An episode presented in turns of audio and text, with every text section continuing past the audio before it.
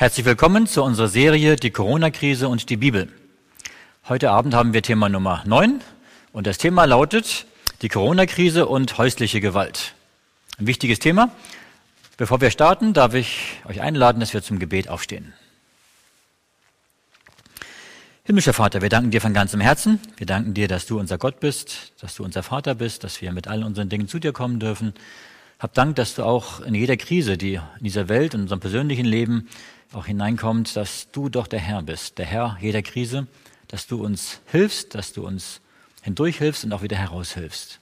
Wir bitten dich, dass du jetzt in dieser Stunde, die vor uns liegt, mit deinem Heiligen Geist bei uns bist, dass du unsere Gedanken lenkst, dass wir von deinem Heiligen Geist erfüllt sind und dass wir etwas lernen für unser Leben, für unsere Beziehungen, aber auch, dass wir dir näher kommen. Sei du es mitten unter uns. In Jesu Namen. Amen. Ja, die Corona-Krise und häusliche Gewalt.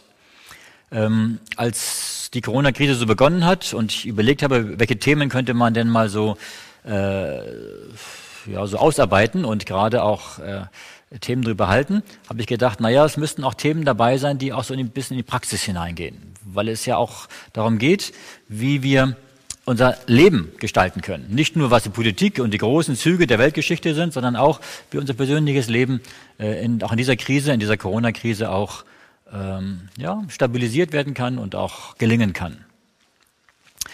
Ja, ähm, natürlich gab es häusliche Gewalt auch schon vor der Corona-Krise.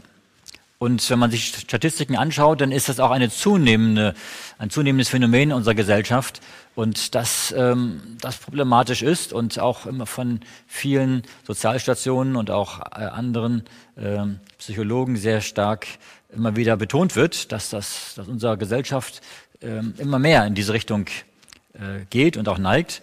Aber natürlich jetzt durch das Homeoffice, äh, dadurch, dass in der Corona-Krise die ganzen äh, die Wirtschaft runtergefahren wurde und auch viele andere Betriebe ähm, geschlossen haben oder Kurzarbeit gemacht haben oder auch viele Mitarbeiter ins Homeoffice geschickt haben, ist es natürlich so, dass man mehr zu Hause ist.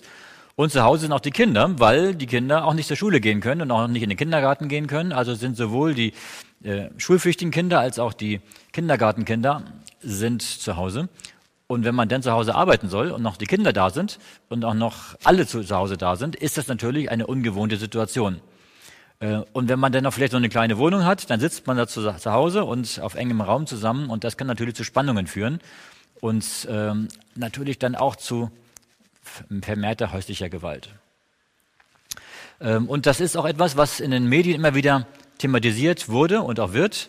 Ähm, hier sehen wir, ich habe so ein paar Internet ähm, äh, Screenshots einfach mal geschossen, hier von äh, Frankfurter Rundschau, die schreibt, die Corona-Krise, Schließung von Schulen und Kitas, mehr Gewalt gegen Kinder befürchtet. Ähm, oder von NTV, äh, die schreiben, häusliche Gewalt nimmt in Corona-Krise zu. Oder von ähm, 24, RBB 24, Radio Berlin, sie schreiben, ähm, Berliner Polizei erhält mehr Notrufe wegen häuslicher Gewalt.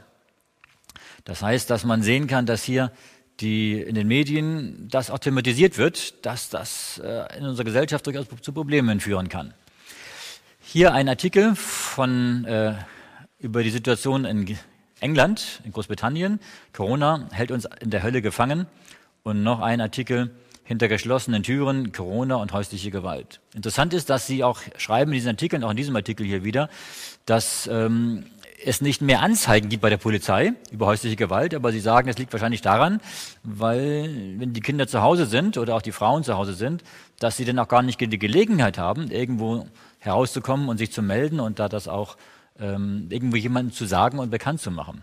Deswegen kann es sein, dass wenn dieser Lockdown wieder gelockert wird, dass es dann auch wieder äh, Schritt für Schritt ähm, herauskommt, was in dieser Zeit auch vielleicht an mehr an Gewalt hier auch passiert ist in, in Deutschland und in, unseren, in unserer westlichen Welt.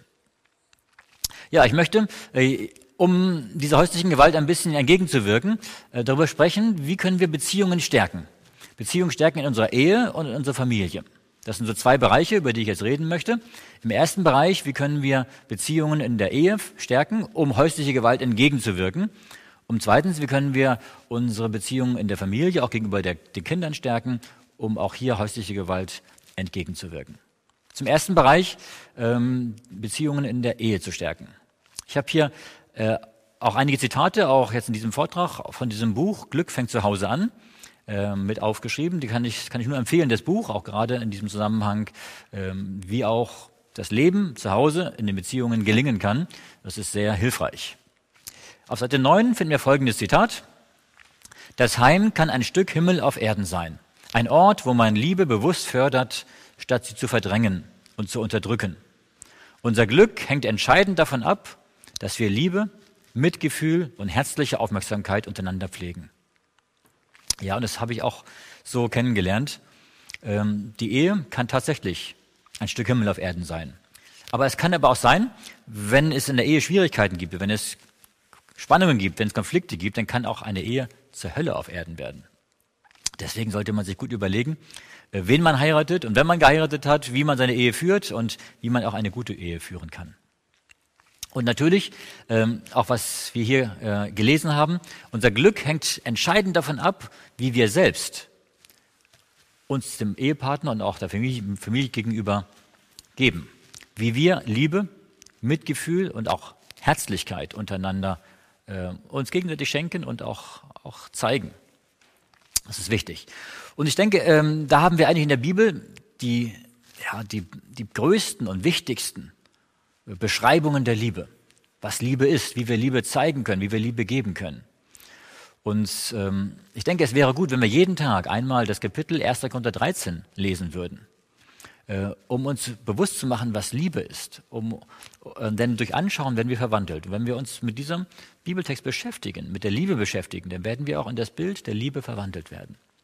Ich habe sie einmal aufgeschrieben, dieses Kapitel, 1. Korinther 13, und es heißt hier folgendermaßen, das hohe Lied der Liebe. Wenn ich mit Menschen und mit Engelzungen redete und hätte der Liebe nicht, so wäre ich ein tönendes Erz oder eine klingende Schelle. Und wenn ich prophetisch reden könnte und wüsste alle Geheimnisse und alle Erkenntnisse und hätte allen Glauben, so dass ich Berge versetzen könnte und hätte der Liebe nicht, so wäre ich nichts. Und wenn ich alle meine Habe den Armen gäbe und meinen Leib dahin gäbe, mich zu rühmen und hätte der Liebe nicht, so wäre mir es nichts nütze. Die Liebe ist langmütig und freundlich. Die Liebe eifert nicht. Die Liebe treibt nicht Mutwillen. Sie bläht sich nicht auf. Sie verhält sich nicht ungehörig. Sie sucht nicht das ihre. Sie lässt sich nicht erbittern. Sie rechnet das Böse nicht zu. Sie freut sich nicht über die Ungerechtigkeit, sie freut sich aber an der Wahrheit. Sie erträgt alles, sie glaubt alles, sie hofft alles, sie duldet alles. Die Liebe hört niemals auf. Wo dort das prophetische Reden aufhören wird und das Zungenreden aufhören wird und die Erkenntnis aufhören wird. Denn unser Wissen ist Stückwerk und unser prophetisches Reden ist Stückwerk. Wenn aber kommen wird das Vollkommene, so wird das Stückwerk aufhören. Als ich ein Kind war, da redete ich wie ein Kind und dachte wie ein Kind und war klug wie ein Kind. Als ich aber ein Mann wurde, tat ich ab, was kindlich war. Wir sehen jetzt durch einen Spiegel in einem dunklen Bild, dann aber von Angesicht zu Angesicht. Jetzt erkenne ich stückweise, dann aber werde ich erkennen, gleich wie ich erkannt bin. Nun aber bleiben Glaube, Hoffnung, Liebe. Diese drei. Aber die Liebe ist die größte unter ihnen. Ja, und wenn ich jetzt ein bisschen über Beziehungen mit euch reden werde und ähm, ein paar Prinzipien aufzeige, dann gilt es natürlich in erster Linie für Ehepartner, ähm, dass man, wie man sich begegnen kann und auch sich gegenseitig Liebe zeigen und, und die Wertschätzung zeigen kann. Ähm, aber natürlich gilt es auch generell in der Beziehung in der Gemeinde, in der Gesellschaft, gegenüber Freunden, wie auch da Beziehungen funktionieren und gelingen können. Ähm, es ist wichtig, gerade in der Ehe, das Feuer der Liebe wieder zu entfachen. Denn manchmal ist es so, dass man am Anfang, wenn man ja, wenn man sich befreundet, wenn man verliebt ist, wenn man verlobt ist, äh, dass man da so ein, ja, dass man Schmetterlinge im Bauch hat, dass starke Gefühle mit dabei sind. Und das kann manchmal ein wenig abflachen, aber das liegt oftmals daran, wie wir uns verhalten.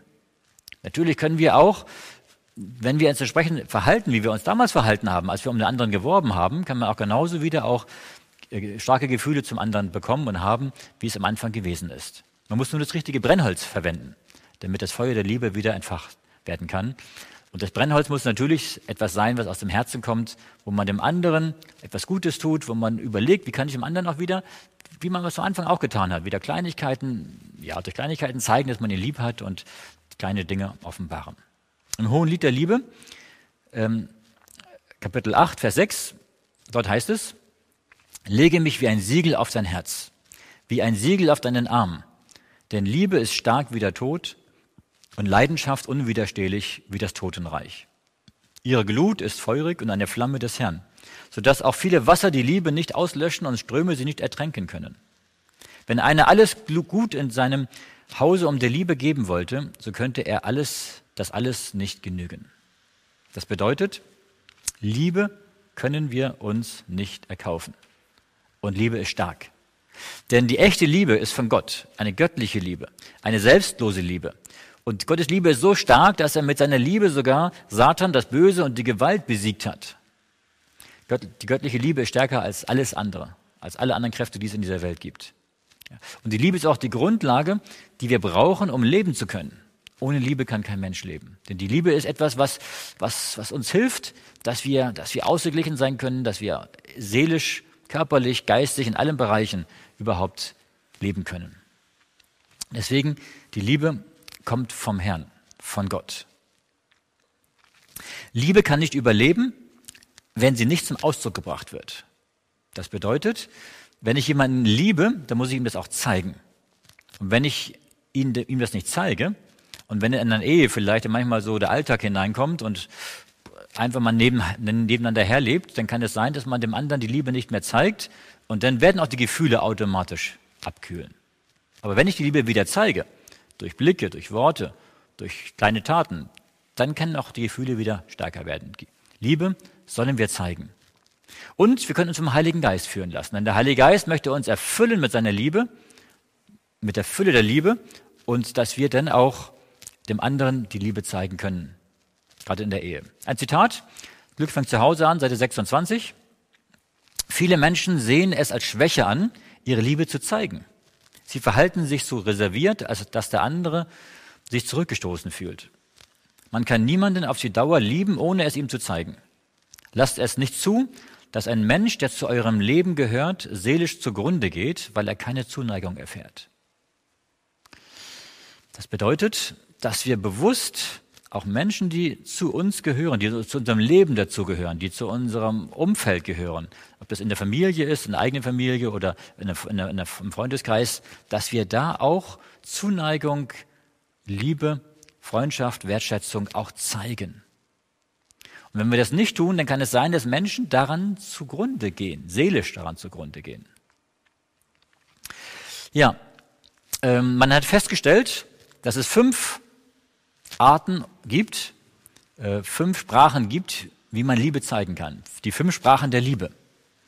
Und zwar erstens Lob und Anerkennung, zweitens Geschenke, die von Herzen kommen, drittens Hilfsbereitschaft, viertens Zärtlichkeit, und fünftens Zweisamkeit, Zeit nur für den Partner. Interessant ist jetzt Folgendes, dass es Menschen gibt, das ist nicht bei Männern und Frauen generell so oder so, sondern dass es äh, Menschen gibt, die bei dem einen das sehr wichtig finden, äh, dass sie Liebe empfangen, wie sie Liebe empfangen und das auch spüren, und das andere vielleicht weniger wichtig ansehen. Oder vielleicht auch, dass sie das eine als wichtig ansehen, wie sie dem anderen Liebe zeigen und das andere vielleicht weniger wichtig ansehen. Und kann sein, dass der Ehepartner vielleicht genau das, wo der eine Partner dem ihm die Liebe zeigt, das gar nicht so sehr als Liebe empfindet. Und einen anderen Punkt, der, wo der vielleicht der andere Partner das nicht so sehr zeigt, das als Mangel ansieht. Deswegen sollte man darüber sprechen in der Beziehung, in der Ehe, dass man sagt, welche von diesen fünf Sprachen der Liebe sind die am wichtigsten. Kann auch sein, dass einem alle fünf gleich wichtig sind. Ähm, aber man sollte darüber reden. Und wenn ich weiß, mein Partner zum Beispiel hat Lob und Anerkennung, es ist ihm besonders wichtig, ähm, dann kann ich das besonders auch mich daran üben und das auch, auch tun, auch wenn es mir selbst nicht so wichtig vielleicht ist, wenn mir das vielleicht selbst nicht so das äh, um auf der obersten ähm, Kategorie steht. Deswegen ähm, sollten wir äh, nicht das, was wir als Liebe empfinden, dem anderen zeigen, sondern darüber sprechen und das, was der andere gesehen hat oder gesagt hat, das vor Dingen ihm zeigen. Natürlich können wir auf allen fünf Bereichen lernen, auch besser zu werden und daran zu wachsen. Und da wollen wir uns mal diese fünf Bereiche, ein paar Dinge einfach mal anschauen. Ähm, man könnte jetzt über den ganzen, äh, diese, ganz, diese fünf Punkte den ganzen Abend drüber sprechen, aber ich werde nur ein paar Dinge anreißen, die hier hilfreich sein können. Erstens, Lob und Anerkennung. Es ist gut, wenn wir auch kleine, aber häufige Aufmerksamkeiten schenken. In der Zeit der Freundschaft und Verlobung ist es auch meistens so, dass man irgendwo kleine Zettelchen dem anderen schreibt, ich habe dich lieb oder irgendetwas, das hast du gut gemacht oder eine Ermutigung oder irgendetwas, dass man dem anderen zeigt durch kleine Aufmerksamkeiten, dass man ihn schätzt, dass man ihn liebt. Dadurch wirbt man um ihn und das ist, denke ich, auch in der Beziehung, in der ganzen Zeit der Beziehung auch weiter wichtig. Man sollte dem anderen jeden Tag ein Kompliment sagen, ein Lob sagen und ich liebe dich sagen. Diese drei Dinge sollte man jeden Tag sagen. Ähm, wir vergessen das manchmal. Ähm, und ja, es ist gerade für Frauen besonders wichtig, dass sie das hören. Die Männer sagen, das habe ich dir bei der Hochzeit gesagt, dass ich die lieb habe, muss ich doch nicht ein Jahr später nochmal sagen, oder? Das weißt du doch. Nein, ähm, für die Männer ist es klar, ich habe geheiratet, ich liebe meine Frau und das muss man ihr nicht sagen, das ist doch selbstverständlich, dass ich meine Frau liebe. Aber für die Frauen ist es anders. Die Frauen müssen das jeden Tag wieder neu hören. Sonst ähm, denken sie, mein Mann liebt mich gar nicht mehr, vielleicht liebt er eine andere. Ja, deswegen ist es wichtig, dass man das jeden Tag, dass man ein Kompliment gibt, äh, ein Lob gibt, was der andere gut gemacht hat und ihm die Liebe sagt. Ähm, und das kann man natürlich auch sagen oder auch schreiben. Ist beides möglich. Denn so kleine, das Sagen ist zwar auch gut, ähm, aber beim Schreiben hat den, das hat den Vorteil, dass der Partner dann auch ähm, das lesen kann, wenn ich weg bin. Und dann kann er sich noch daran freuen und das immer wieder zur Hand nehmen, ähm, wenn ich selber nicht da bin. Und das ist dann natürlich auch was Gutes. Und es soll offen sein, ehrlich sein und konkret sein. Wenn ich jeden Tag nur sage, du siehst aber schön aus, äh, und jeden Tag irgendwann nach, nach, nach, nach dem hundertsten Mal wird, wird meine Frau sagen, naja, äh, hast du auch was anderes mal zu sagen. Ne? Äh, also man muss sich auch ein bisschen Fantasie, ähm, sich was einfallen lassen, was mir dem anderen gefällt, was ein gutes Kompliment ist, wo ich für loben kann, ähm, dass es offen sein soll, dass es konkret sein soll ähm, und auch ehrlich sein soll. Gott ist auch ein Gott der Ermutigung. Er ermutigt uns auch. Äh, er zeigt seine Liebe zu uns auch, indem er uns ermutigt. Zum Beispiel haben wir einige Bibeltexte, wo diese Ermutigung von Gott in der Bibel zu sehen, zu lesen ist. Malachi 1, Vers 2, da sagt er, ich habe euch geliebt, spricht der Herr. Oder Hebräer 13, Vers 5, ich will dich nicht aufgeben und dich niemals verlassen. Das heißt, Gott sagt uns, dass er uns liebt, dass er uns schätzt, dass er uns, uns beschützt, dass er uns nicht verlassen möchte. Matthäus 3, Vers 17, dies ist mein geliebter Sohn, an dem ich wohlgefallen habe. Bei Jesu Taufe hat, er, hat Gott seine Zuneigung zu Jesus öffentlich bekundet, indem diese Stimme vom Himmel gekommen ist, die sich zu Jesus bekannt hat. Und auch Sprüche 12, Vers 25. Sorge im Herzen bedrückt den Menschen, aber ein freundliches Wort erfreut ihn. Ja, die Bibel ist manchmal auch ganz praktisch, in kleinen Dingen. Ähm, wenn wir Sorge im Herzen haben, das drückt uns nieder. Das lässt unsere, unser Gebein verdorren, sagt eine andere Übersetzung. Ähm, aber ein freundliches Wort kann einen Menschen erfreuen kann ihn aufbauen, kann ihn ermutigen. Ich habe schon so oft erlebt, habe ich gedacht, na ja, was kann ein freundliches Wort schon machen? Das ist was, was. Ja, aber wenn, man, wenn, ich, wenn ich das einfach mal, gegeben habe, auf einmal habe ich gemerkt, das hat einen Unterschied gemacht. Ja, äh, es haben manchmal Menschen gebraucht, um auch wieder auf den Weg zu, zu auf guten Weg zu kommen und auch auf wieder, ähm, wieder mit Gott eine engere Beziehung zu haben. Ein ermutigendes, freundliches Wort ist wichtig und gut und baut Menschen auf. Und Gott gibt uns auch Ermutigung. Deswegen ich schlage euch ein Experiment vor. Sage deinem Partner eine Woche lang nur Ermutigendes, was ihm hilft, was ihm aufbaut. Und wenn du eine Woche lang das gemacht hast und nach der Woche merkst, das Experiment ist gelungen, dann kannst du das Experiment bis zum Lebensende verlängern. Natürlich muss man sich auch manchmal Dinge sagen, die vielleicht einem, am Partner einem, einem stören.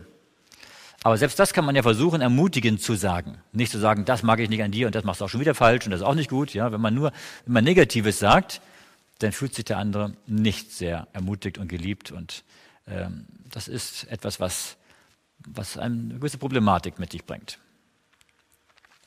Ja, das zweite von den fünf Sprachen der Liebe, Geschenke, die von Herzen kommen. Es sollten kleine Geschenke sein. Wenn ich jeden Tag mit, mit, mit einem Geschenk von über 100 Euro ankomme oder mit 500 oder 1000 Euro, dann wird meine Frau irgendwann sagen, wo ist das ganze Geld her? Hast du eine Bank überfallen oder was? Ja? Ähm, von daher, äh, es sollten kleine Geschenke sein. Äh, entscheidend ist nicht die Größe und, und, und die, wie teuer ist es, sondern ähm, dass es von Herzen kommt. Manchmal ist es so, wenn, wenn Kinder, den, den, äh, kleine Kinder, der Mutter was schenken oder dem Vater was schenken und die haben etwas selbst gemalt, ist manchmal ein selbstgemaltes Bild wichtiger und wertvoller, als wenn sie irgendwas gekauft haben für irgendwas, was vielleicht irgendwo gar nicht so interessant ist. Ja. Aber ähm, so Geschenke, die von Herzen kommen, sind manchmal, ja. Oder auch so einfach nur so Geschenke. Nicht, dass man sagt, ich schenke, ich schenke dir das schon was zum Geburtstag und zu Weihnachten und so weiter. Nein, dass man einfach mal, mal, mal Blumen mitbringt oder sonst irgendeine kleine Kleinigkeit. Ich habe an dich gedacht, um zu zeigen, ich habe an dich gedacht und du bist mir wertvoll und ich schätze dich. Genau, ich habe heute an dich gedacht. Das ist eine, eine Botschaft, die da durch zum Ausdruck kommt, wenn man so ein kleines Geschenk mitbringt. Es muss nicht viel kosten. Ähm, ein Blumenstrauß oder irgendetwas äh, ja. Die Frage ist, wann hast du deiner Frau zum letzten Mal einen Blumenstrauß mitgebracht? Ja. Vor fünf Jahren? Ja, da ist mal wieder Zeit. Ist eine gute Investition. Ja. Drittens, Hilfsbereitschaft. Die dritte Sprache der, der Liebe. Hilfsbereitschaft heißt dem anderen dienen. Äh, es geht nicht darum, dass man in der Beziehung, in der Ehe versucht, den anderen zu beherrschen und den anderen dazu zu bewegen, das zu tun, was ich will, sondern dem anderen dienen. Das geht übrigens generell in der ganzen Gesellschaft, in allen Beziehungen so. Jesus kam auf diese Erde und er hat hier gelebt und seine Hauptaufgabe war, den Menschen zu dienen. Er hat den Menschen gedient, er hat seinen Jüngern gedient, er hat seine Mutter, seinen Eltern gedient. Er kam, um zu dienen. Und ich denke, so eine Dienstbereitschaft sollten wir auch haben. Zu überlegen, was ist für den anderen Menschen wichtig? Wo kann ich ihm helfen? Wo kann ich ihm ihn trösten? Wo kann ich etwas tun, was, was ihm wichtig ist und nicht unbedingt, was mir wichtig ist? Und man muss überlegen, was hat der andere gern? Manchmal kann es etwas sein, was nicht unbedingt ich auch gerne habe. Ähm, deswegen, wenn ich immer nur von mir ausgehe, dann kann ich mir oftmals daneben liegen. Deswegen muss ich überlegen, und zum Beispiel, wenn der andere mal sagt, das und das hätte ich doch gern oder das gefällt mir, dann sollte man sich das irgendwo vielleicht mal aufschreiben ja, und dann so ein Notizbuch oder auf so ein Zettel, Notizzettel und dann hat man irgendwann eine Liste, wo man sagt, okay, die und die, und die Dinge, wenn es nur Kleinigkeiten sind, aber mein Partner, das schätzt er. Ja, und dann kann man irgendwann das kaufen und dann, vielleicht, wenn es ein Vierteljahr später ist und dann sagt der Partner, ach, hast du daran gedacht, dass ich es vor einem Vierteljahr mal gesagt habe, dass ich das gerne hätte? Das ist doch interessant, dass du das gemerkt hast. Also, dass man sich das merkt und dann auch so etwas kauft oder ihm hilft, ist etwas, wo man zeigt, der andere ist mir wichtig. Und was ihm wichtig ist, ist mir auch wichtig.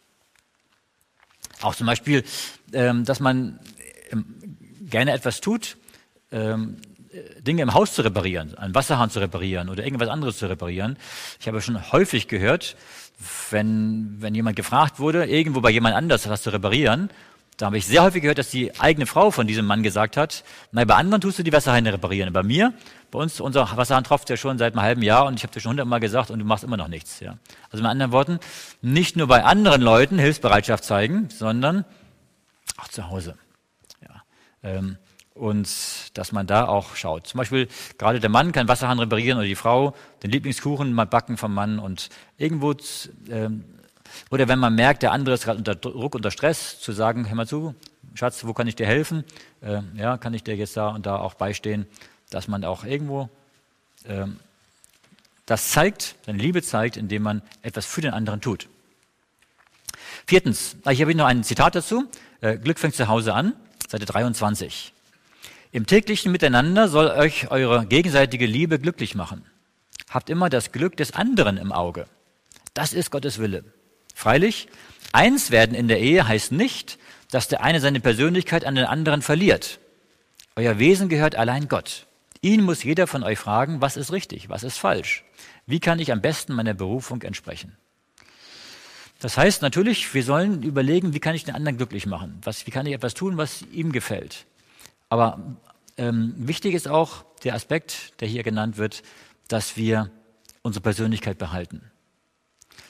Das heißt nicht, dass ich, wenn ich dem anderen diene, dass ich nur noch, das, nur noch sein Sklave bin, sondern dass wir uns gegenseitig dienen. Und dass wir uns gegenseitig überlegen, wo können wir dem anderen etwas Gutes tun. Dass jeder seine Persönlichkeit behalten kann Und das, gerade wenn wir eine Persönlichkeit sind und bleiben, dann kann man sich auch viel mehr dem anderen hingeben und auch die Liebe zeigen und dass wir auch mit Gott verbunden sind und Gott fragen, was ist wichtig. Und Gott kann uns auch den richtigen Weg zeigen, wie ich auch meinem Partner auch dort mit ihm auch in einer guten Beziehung leben kann und ihm auch Hilfsbereitschaft zeigen kann. Punkt 4, Zärtlichkeit. Auch ein Baby braucht Zärtlichkeit. Ein Baby muss nicht nur gefüttert und angezogen werden und gewickelt werden, es braucht auch Umarmungen, es braucht Hautkontakt, es braucht Berührungen, es braucht Zärtlichkeit. Und bei Babys ist es ganz normal, dass Mütter oder Eltern und auch Geschwister das Baby äh, berühren, knuddeln und, und, ja, und, und ein Küsschen geben und so weiter. Aber irgendwann nimmt das ab, irgendwann wird es weniger. Ja, und bei Erwachsenen hört das, hört das manchmal ganz auf. Und wenn man sich wieder, wenn man verliebt ist, dann fängt es wieder an. Aber irgendwann hört es auch schon wieder auf dann. Deswegen ist es wichtig, dass man, dass man auch Zärtlichkeiten äh, auch weiter pflegt, manchmal auch bewusst pflegt. Ja. Kurze Berührungen und Umarmungen. Wenn man dem anderen gerade bei ihm vorbeiläuft, einfach nur, um zu zeigen, ich habe dich lieb, ihn, ihn kurz an, anfasst oder ihn eine kurze Umarmung gibt, ähm, Arm, den Arm um die Schulter zu legen ähm, oder auch, ähm, wenn, man, wenn man sich verabschiedet, einen Abschiedskuss zu geben, äh, Hand halten, mal spazieren gehen. Es gibt viele Dinge, wie man Zärtlichkeit zum Ausdruck bringen kann ähm, und wo man das auch nicht nur in der Sexualität, sondern auch im normalen Leben Zärtlichkeit zeigen kann. Natürlich immer da, wo es angebracht ist, auch in dem Rahmen. Natürlich ist das auch gut und wichtig. Ja, ein Zitat dazu. Seite 25, Glück fängt zu Hause an. Wer liebt, denkt darüber nach, wie er den Partner glücklich machen kann, glücklicher machen kann. Der Liebende hat Geduld mit dem anderen. Bei dieser Einstellung erscheint die Ehe nicht als das Ende der Liebe, sondern als ihr eigentlicher Beginn. Die Wärme echter Freundschaft und die Liebe von Herz zu Herz lassen bereits die Freuden des Himmelreiches ahnen. Das heißt, worüber sollten wir nachdenken? Wir sollten nicht darüber nachdenken, was hat der andere schon wieder falsch gemacht, sondern wie kann ich den anderen glücklicher machen? Was kann ich dazu beitragen, dass es dem anderen noch besser geht? Ja. Uns vor allen Dingen Geduld mit dem anderen. Denn wir alle sind Menschen mit Fehlern und wir können nicht erwarten, dass der andere immer alles perfekt macht, sondern dass wir auch Geduld haben dass wir auch mal nachsichtig sind, dass wir auch mal, wenn der andere Fehler gemacht hat, auch mal einfach drüber hinwegsehen oder auch einfach selbst anpacken und helfen. Und ja, deswegen echte, die Wärme echter Freundschaft, die Liebe von Herz zu Herz. Das heißt, ähm, wir brauchen in unserem Zuhause, brauchen wir eine Atmosphäre der Wärme. Und Wärme heißt, dass man, nach, wenn man nach Hause kommt, dass man sich wohlfühlt. Dass man merkt, hier bin ich zu Hause, hier bin ich, hier bin ich gewollt, hier bin ich anerkannt, hier bin ich geliebt, hier bin ich zu Hause. Punkt 5, Zweisamkeit, Zeit nur für dich. Äh, man braucht auch, auch ein Ehepaar, auch wenn man Kinder hat, braucht man irgendwann auch immer wieder Zeit nur für sich, nur zu zweit, für, zueinander. Eine bestimmte regelmäßige Zeit für das gemeinsame Gespräch. das muss man planen. Da muss man sich einfach, äh, wenn man vollen Terminkalender hat, muss man einfach sagen, okay, lass uns mal den Terminkalender mal, mal zur Hand nehmen. Wann können wir uns mal wieder hinsetzen, mal zusammen wieder reden? Ähm, und wir sollten, wenn wir zusammen reden, wenn wir Zeit zusammen haben, äh, sollten wir nicht nur über, über Probleme reden. Das ist übrigens etwas, ähm, so ein gemeinsames Gespräch. Ähm, meine Erfahrung ist, zeigt das folgendermaßen. Die Frauen, die sind begeistert von so etwas. Und sie freuen sich, wenn man darüber reden kann und auch über, über Probleme der Partnerschaft reden kann. Und das ist etwas, was, ja, da könnten sie zwei Stunden reden und drei Stunden reden und vier Stunden reden. Und ja, für die Männer ist so etwas eher, eher ein bisschen schwieriger, belastender. Ja, ähm, für die meisten Männer sagen, naja, so, wenn man fünf Minuten das analysiert hat und gesagt hat, so und so, und so machen wir das, okay, dann ist es doch fertig. Ähm, deswegen, wenn man sich so Zeit nimmt, auch über Probleme zu reden. Erstens sollte sich der Mann, sollte sich dazu, ja, er muss nicht unbedingt selbst viel sagen, aber er sollte gut zuhören. Und er sollte sich die Zeit nehmen. Die Zeit auch über die solche Sachen zu reden. Und zweitens, die Frau sollte das nicht zu lang ausdehnen. Man sollte vorher schon ein Ende der Zeit festsetzen. Dass man sagt, okay, lass uns jetzt eine halbe Stunde Zeit nehmen oder eine Stunde Zeit nehmen, über das zu reden und dann nach einer Stunde machen wir zu Ende. Und wenn wir nicht fertig sind damit, dann gut, dann vertagen wir aufs nächste Mal. Das heißt also mit anderen Worten, wenn der Mann schon weiß, das geht jetzt nur eine halbe Stunde, das geht eine Stunde, der sagt, okay, das, das kann ich, das kann ich durchstehen. Aber wenn der Mann jetzt denkt, jetzt fangen wir an und das geht vielleicht wieder endlos, fünf Stunden, ja, und dann hat meine Frau immer noch kein Ende, weil sie meint, das ist noch nicht alles besprochen, dann, äh, dann wird er nie wieder ein Gespräch wollen. Von daher, ähm, Gespräche sind wichtig, äh, aber wenn man spricht, sollte man nicht nur über, über Probleme sprechen, sondern auch über positive Dinge. Äh, der Kommunikation über positive Dinge sind auch wichtig. Und vor allen Dingen, wir sollten erst mit Gott reden und dann mit dem Partner reden. Jeder persönlich mit Gott reden, aber auch gemeinsam mit Gott reden. Dass man auch äh, manche Dinge und Probleme und Anliegen, die man als Familie hat, die man als Ehepartner hat, äh, vor Gott bringt und dann miteinander spricht. Ja. Und manchmal ist es auch so, wenn man miteinander redet, man merkt, man hat verschiedene Meinungen, dass man dann, ähm, wenn man merkt, man kommt nicht zusammen und man trifft sich nicht, dass man das auch gut, lässt uns das erstmal zurückstellen und lasst uns jeder mal, äh, uns, äh, jeder mal in sein Zimmer gehen und darüber beten und dann kann Gott uns zeigen, was gut ist und dann kann man wieder zusammenkommen und weiter darüber reden. Übrigens, der äh, Tom Waters hat das mal erzählt mit seiner Frau, haben sie es mal gemacht, sie hatten einen Punkt und die konnten sich nicht einigen und sie haben diskutiert und diskutiert und diskutiert und der, er da und sie hier und sie, sie kamen auf keinen grünen Zweig. Und dann haben sie gesagt, gut, jetzt wollen wir uns mal für eine halbe Stunde oder Stunde, je nachdem, wie lange wir brauchen, einfach mal uns die Zeit nehmen. Jeder geht für sich in seinem in sein Zimmer und wir beten.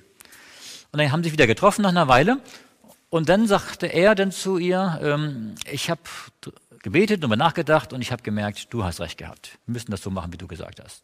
Und dann hat sie gesagt, ja, ich habe auch darum gebetet und auch darüber nachgedacht und ich habe gemerkt, Gott hat mir gesagt, du hast recht gehabt. Wir müssen so machen, wie du gesagt hast. Dann haben sich wieder gestritten, weil jeder wieder das wollte, was der andere vorher gesagt hatte. Aber dieser Streit ist dann relativ schnell zur Einigung gefunden, hat zur Einigung gefunden, weil sie beide jetzt in dieser Stimmung waren, auch äh, nachzugeben und auch zu sagen, okay, was der andere gesagt hat, ist doch nicht so schlecht gewesen. Und äh, hier doch äh, in der Be Beziehung zu Gott und in der Beziehung zum Nächsten hier dann auch wieder eine gute Lösung zu finden. Jakobus 1, Vers 19. Ein jeder Mensch sei schnell zum Hören, langsam zum Reden, langsam zum Zorn. Jemand hat mal gesagt, Gott hat uns nicht umsonst zwei Ohren gegeben und nur einen Mund. Das heißt, dass wir doppelt so viel zuhören sollten als reden. Ähm, von daher ähm, ist das so, dass man, dass man, wenn man redet, sollte man vorsichtig sein, was man sagt.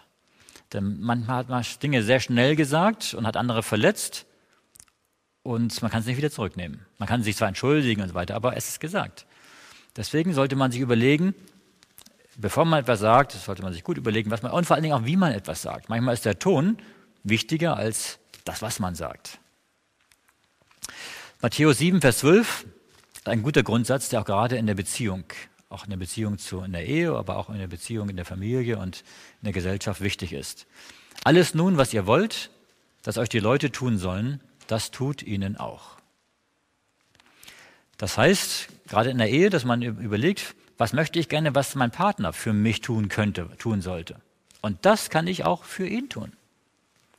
Denn es gibt so ein Sprichwort, das lautet, wie man in den Wald hineinruft, so schallt es auch heraus. Und wenn ich möchte, dass mein Ehepartner mit mir liebevoll spricht und geduldig ist mit mir und mit meinen Fehlern Geduld hat, sollte ich auch genauso mit ihm liebevoll reden und geduldigen Tonfall und auch äh, mit ihm, äh, ihm Anerkennung zeigen und auch ihm positiv begegnen.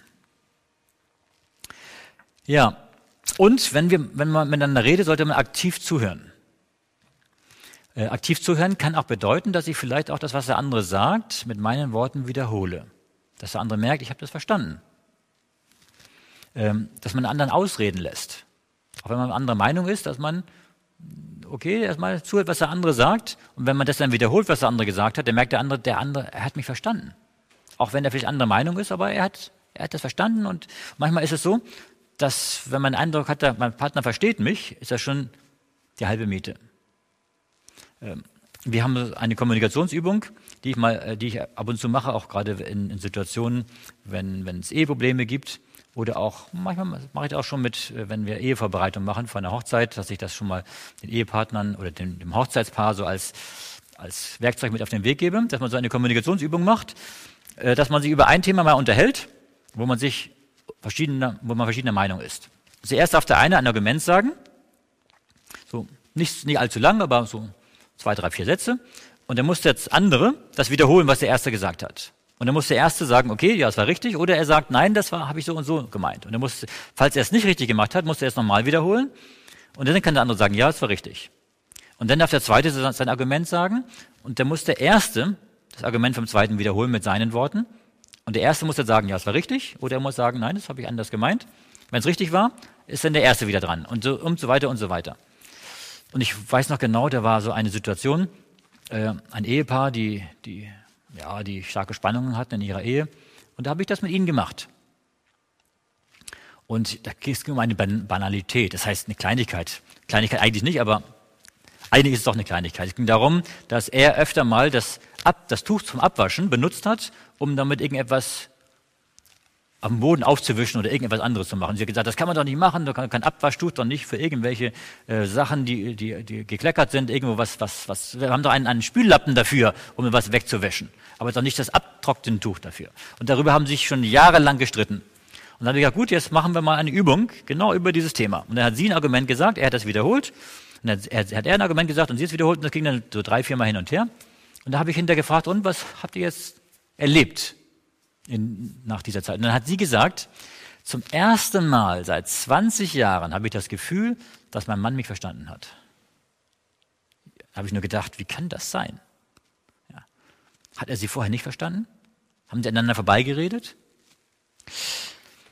Wenn ich das wiederhole, was der andere sagt, dann bekommt der andere das Gefühl, ich habe ihn verstanden.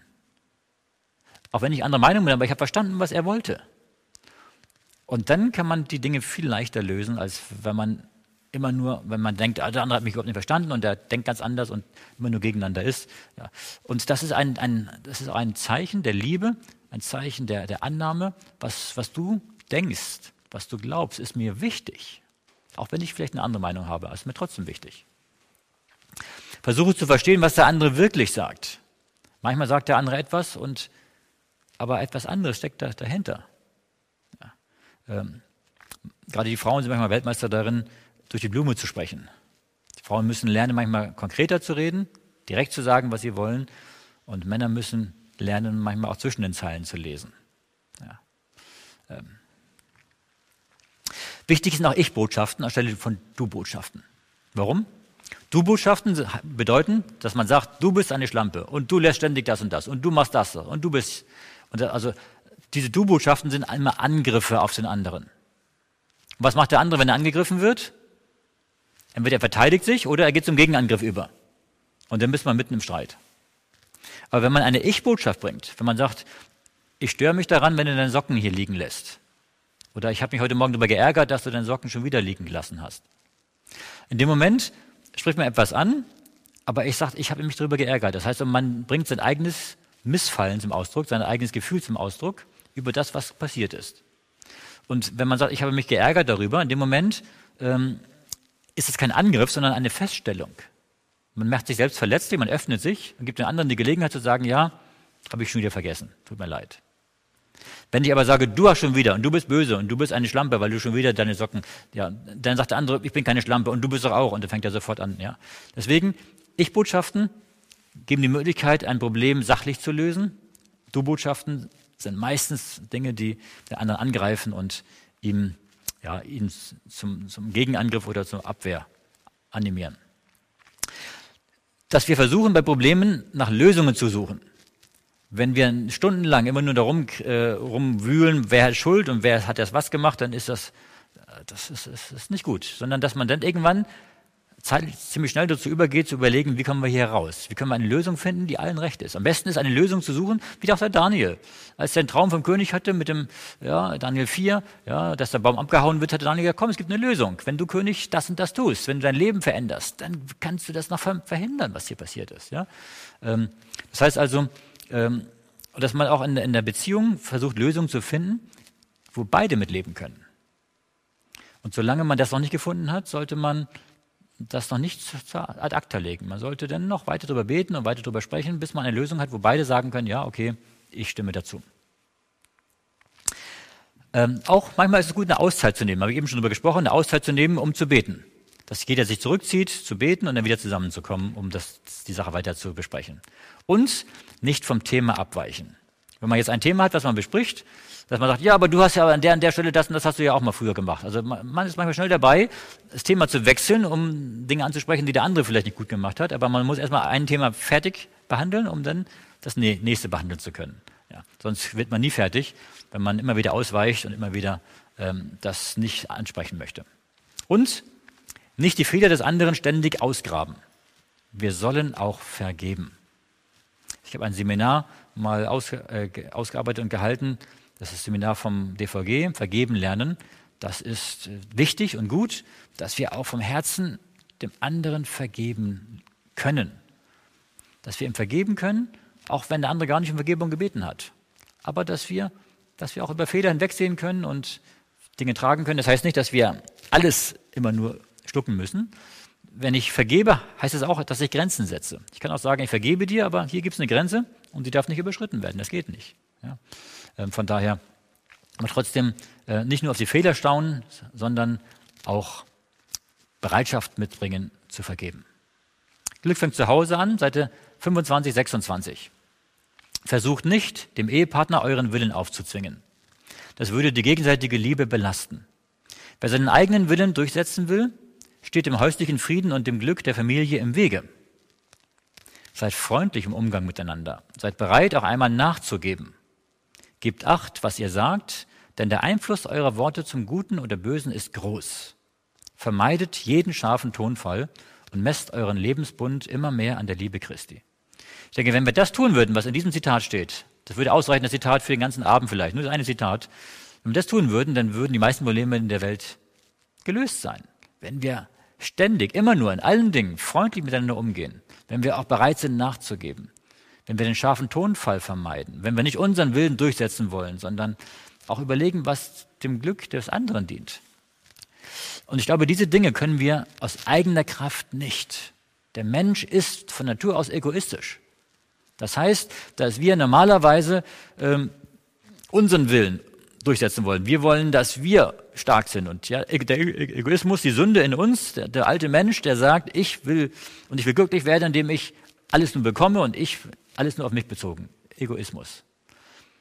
Aber wenn wir die Liebe Gottes im Herzen haben, wenn wir neue Menschen geworden sind, dann können wir auch gerade darin unser Glück finden, indem wir für andere da sind, indem wir, indem wir nicht unseren Willen durchsetzen, indem wir auch nachgeben, indem wir Liebe weitergeben und auch dadurch Liebe wieder empfangen.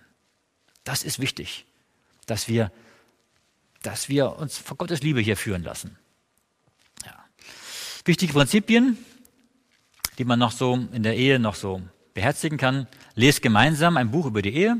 Das tut ganz gut, einfach mal zu lesen und dann darüber sich zu unterhalten. Was meinst du dazu und wie können wir das in unserem Leben umsetzen? Wollen wir das so? Wollen wir das nicht so?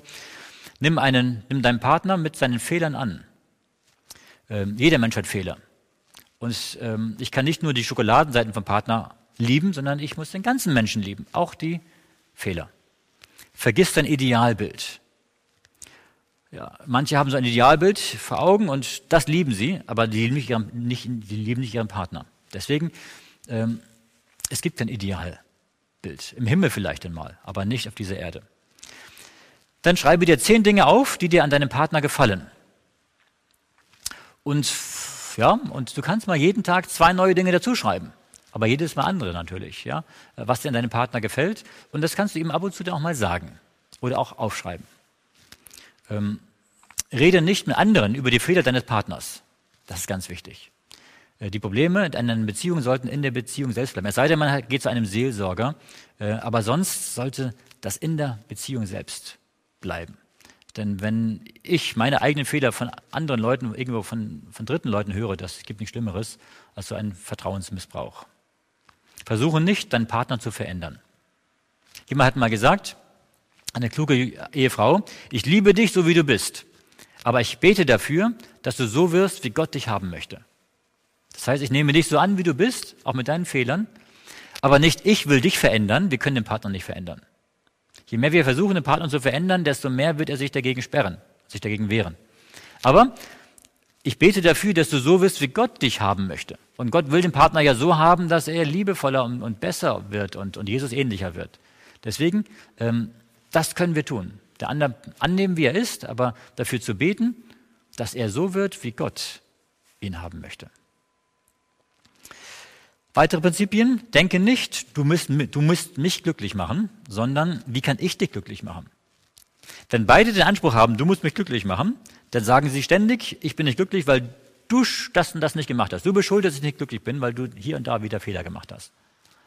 Aber wenn ich sage, wie kann ich dich glücklich machen, dann sage ich, ich kann von mir aus glücklich sein, in Gott, in mir selbst und ich möchte versuchen, dich glücklich zu machen, indem ich auf das schaue, was für dich wichtig ist.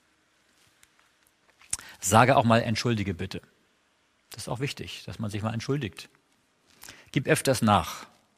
Sei geduldig und nachsichtig. Sei mitfühlend und nimm dir Zeit.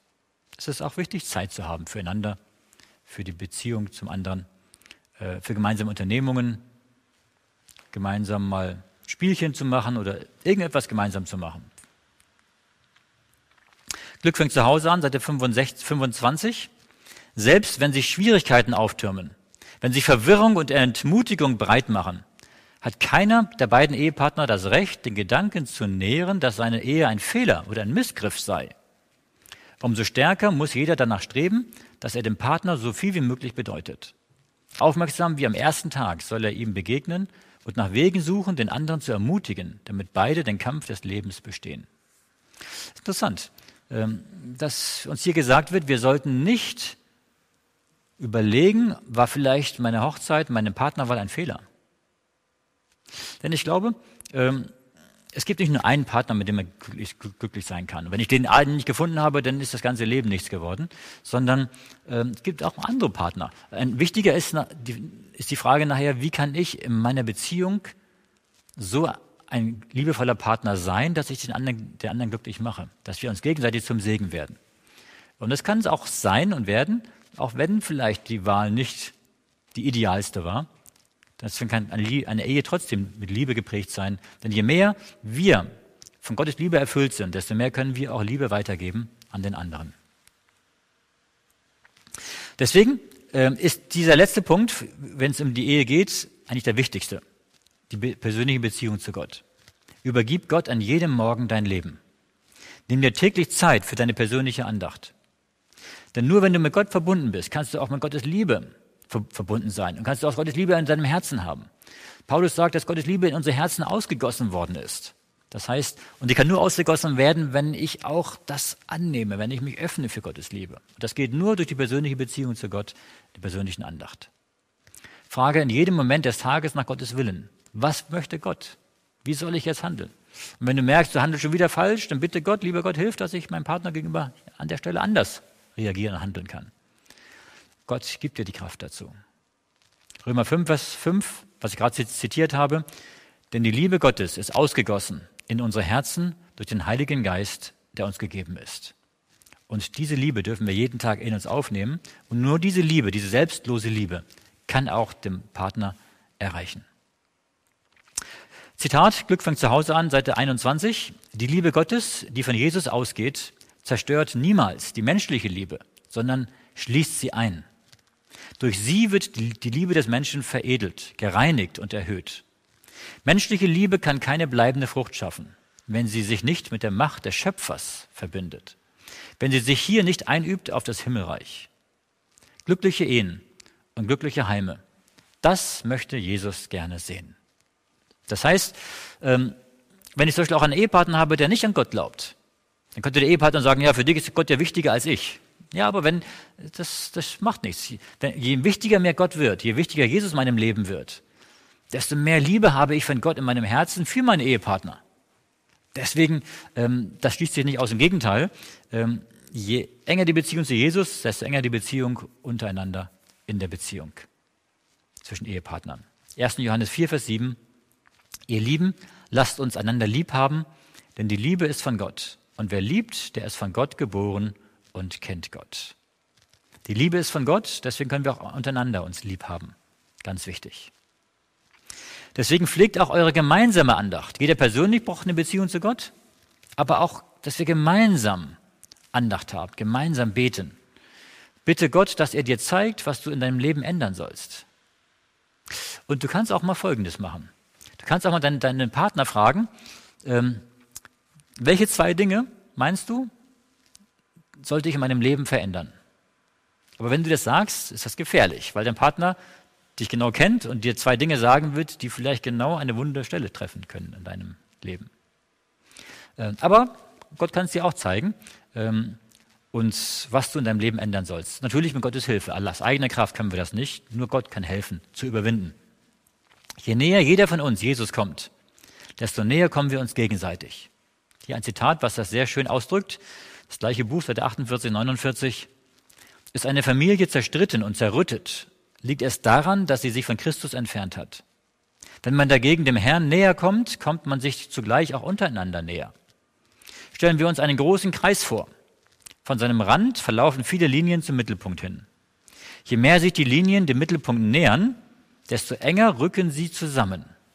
So auch im Leben des Christen. Je näher wir bei Christus sind, desto mehr finden wir zueinander. Das ist ganz wichtig, das Prinzip. Ja, gut, das war der erste Bereich. Sollen wir zum zweiten Bereich kommen, die Familie. Natürlich, viele dieser Dinge, die wir angeschaut haben, gelten auch für die Familie, für die Erziehung, für die Kinder. Aber hier noch ein paar Prinzipien, die auch für die Kindererziehung wichtig sind, dass wir auch in der Gewalt gegenüber Kindern vorbeugen und hier auch in der Kindererziehung nach Gottes Willen vorgehen können. Glück fängt zu Hause an, Seite 9.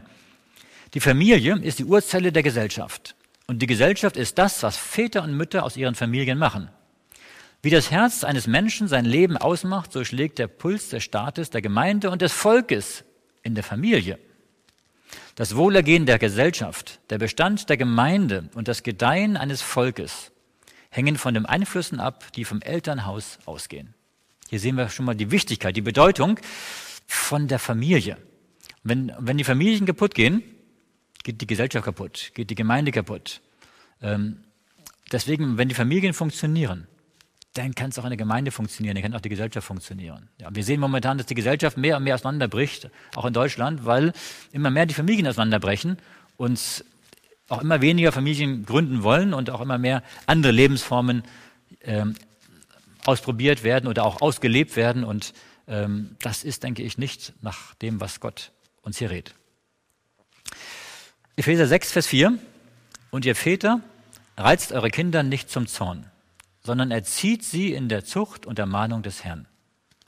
Das heißt, Erziehung ist wichtig, aber wir sollten die Kinder nicht zum Zorn reizen. Das heißt, wir sollten sie mit Liebe erziehen, sie mit Freundli ihnen mit Freundlichkeit begegnen. Ja. Und die Erziehung ist etwas, was ganzheitlich funktioniert.